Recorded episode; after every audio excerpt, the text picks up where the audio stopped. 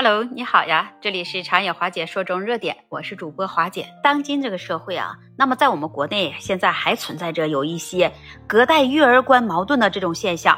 这隔代教育它也有优点，也有缺点。那今天华姐就来跟你来详细的，我们就来聊一聊，如果是在隔代的育儿当中出现了这种矛盾怎么办？如何来预防？如何能做到破解这隔代育儿观矛盾啊？它指的是不同代际之间对于这育儿的理念和一些的教育方式就存在着这差异和冲突。你想要破解这种矛盾，你可以考虑一下有几个方面的策略。那么今天花姐就在这里跟你分享一下。第一，我们首先要建立起不同代际之间的沟通渠道，尊重对方的意见和观点，试图来理解彼此的立场和价值观。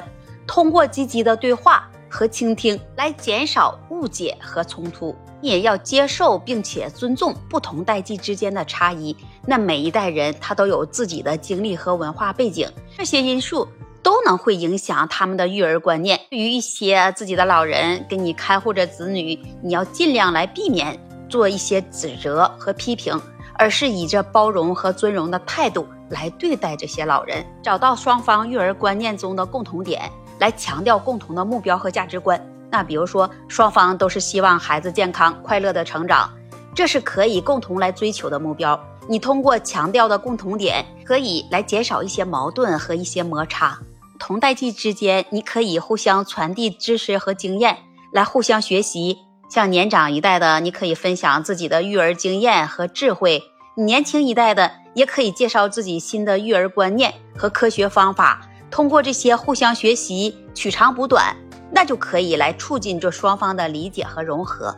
那在实际当中，你双方可以做出一些妥协和调整，考虑到不同情况和实际的需求，来寻找一种适合双方的平衡点。这灵活性和妥协，那也是破解隔代育儿观矛盾的关键。除了这些以外，那主要的还是双方都要保持有开放的心态、良好的沟通、互相尊重，还有互相理解。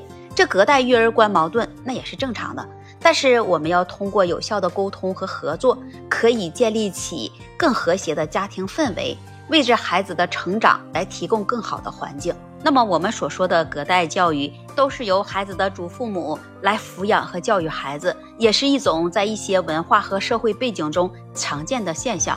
那么对于这种教育方式的好坏，那很难是一概而论。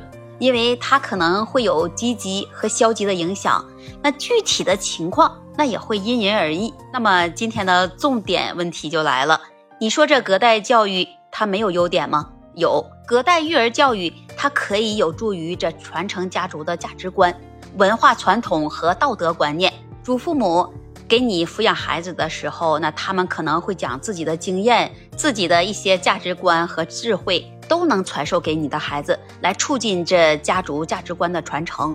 隔代育儿也可以为父母来提供更多的时间和空间，来发展自己的事业和追求个人的兴趣。孩子的祖父母呢，那他通常也是愿意花更多的时间来陪伴他们，给他们一些更多的关注和照顾。同时，这祖父母和孩子之间，他可能会更容易来建立这亲密的关系。有这样一个机会，像所谓我们所说的隔代亲，隔代亲，这老人通常都非常有耐心，也更能理解这孩子的需求，并且能有更多的时间与孩子来互动。那么这些所说的都是优点。那么说这隔代育儿有没有缺点呢？那也有，因为你看这祖父母与现代的父母可能都有不同的教育观念和方法，也可能导致这代际之间发生了冲突，影响这孩子的教育效果。他们也可能会以他们那个时代的教育方法有过于保守，或者是过时了，就无法满足现代社会的需求。也有可能在这些老人带抚养的过程当中，缺乏一种专业的育儿知识和一些专业的经验。像孩子的父母呢，那他们通常都会接受一些育儿的教育和培训，能了解很多这儿童的发展和需求。这些老人呢，那他们可能就没有接受过这样的培训。还有一点，那就是讲孩子啊，如果是交给这祖父母们来抚养，可能也会对家庭的内部的关系来产生影响，让孩子的父母可能就会感到他们都在排除在教育过程之外。还有一些孩子的祖父母觉得这孩子由他们代抚养，那就会有一种压力感和一种责任过重感。所以说，这隔代育儿的教育的好坏，那要取决于你不同的家庭的具体情况和不同家庭的动态。关键是要在尊重家族的价值观上和传承的观念上，要找到一个平衡点。那你是不是也这样觉得的呢？